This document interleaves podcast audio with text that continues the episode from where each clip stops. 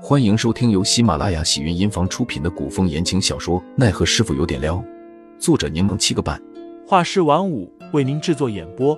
一场古言爱情、官场恩怨的大戏即将上演，欢迎订阅收听。第三十八章：祈远至上。陈云斌为人热情，午间用完饭，便与雷玄风一起在齐远志的院内高谈阔论。齐远志容貌俊秀。说话轻缓，因为疾病的原因，唇色浅淡，面色有些苍白。眼见夕阳落下，齐武过来提醒齐远志，让他注意身体，莫要吹凉风。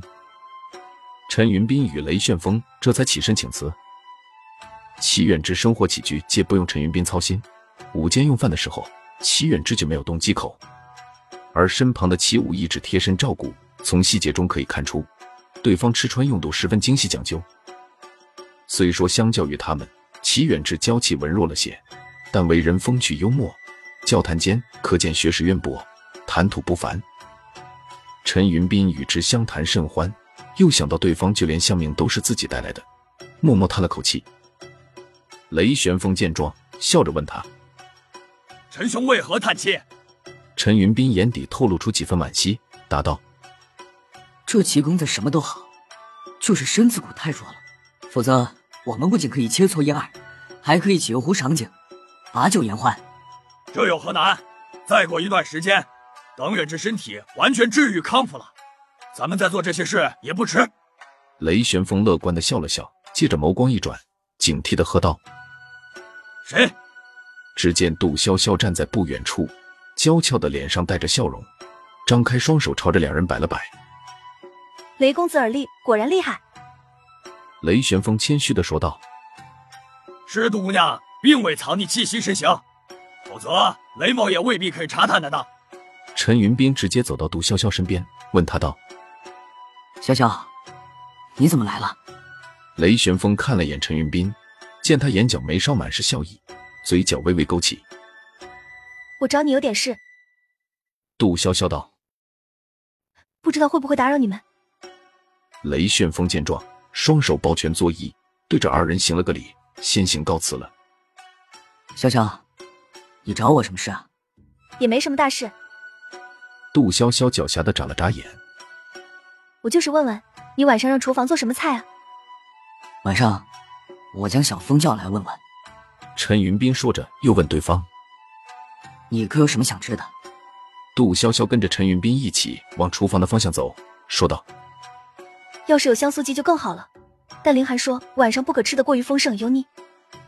陈云斌点了点头，林兄说的有道理，但你还在长身体，晚间吃些鱼肉无妨。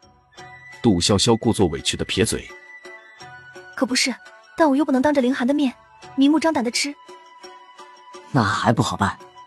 陈云斌悄声说道：“我让小芳晚上偷偷给你送一些。”杜潇潇满脸赞赏。陈云斌，你现在可真是越来越聪明了。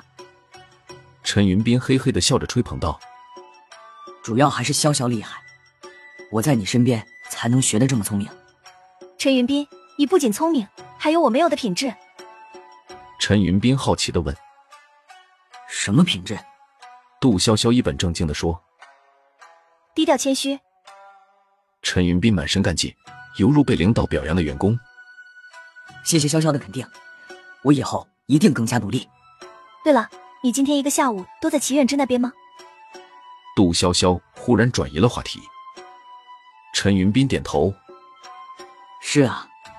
那你们都聊了些什么啊？陈云斌并未发觉杜潇潇笑得像一只狡猾的狐狸，更不知自己犹如被狐狸盯住的兔子。雷旋风离开后没多久，便又回到了齐远之的屋子。雷旋风虽然名字粗犷。性情豪爽，但却是个心思细腻之人。他从上午齐远志与杜潇潇的神情，以及气温起雾的态度之间，便已经察觉二人之前有过交集。于是晚间他又去找了齐远志，主要就是想问问情况。齐远志正坐在案前看书，见雷旋风去而复返，那双好看的丹凤眼往上挑了挑，笑着打趣对方：“旋风怎的又来了？难不成对我当真是一日不见？”如隔三秋，不对，应当是片刻不见，如隔三秋。齐远之在挚友面前一向嘴贫随意，而不相熟的人总会被他带着几分书卷气以及弱不禁风病态的模样所蒙蔽。雷旋风对齐远之那不正经的态度习以为常，他坐在一旁答道：“找你自然有事。莫非你已经察觉到了？”听众老爷们，本集已播讲完毕，欢迎订阅专辑，投喂月票支持我，我们下集再见。